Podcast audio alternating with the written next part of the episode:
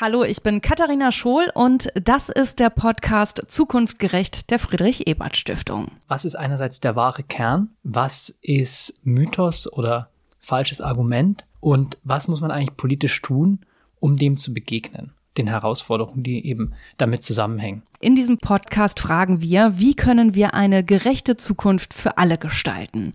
Dabei helfen uns die Studien der Friedrich Ebert Stiftung. Hier geht es um Themen, die uns alle bewegen, Demokratie, soziale Gerechtigkeit, Klimaschutz und Gleichstellung.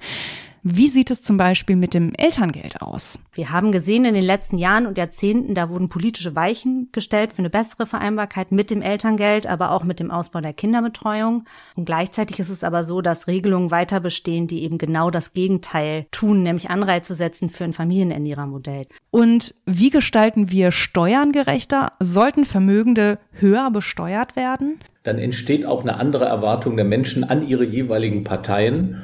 Und dann wird auch die Chance größer, dass in einem Bundestag eine Reform der Erbschaftssteuer über die Bühne geht, die wirklich gerecht ist und die den Interessen der Gesamtgesellschaft und erst recht der Mehrheit der Gesellschaft auch entspricht. Wir leben in einer Zeit mit vielen Krisen und Herausforderungen, aber wie gehen wir damit um?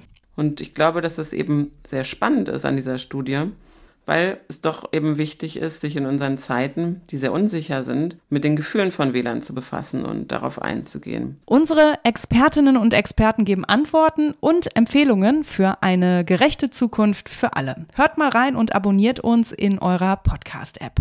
Zukunft gerecht, ein Podcast der Friedrich Ebert Stiftung.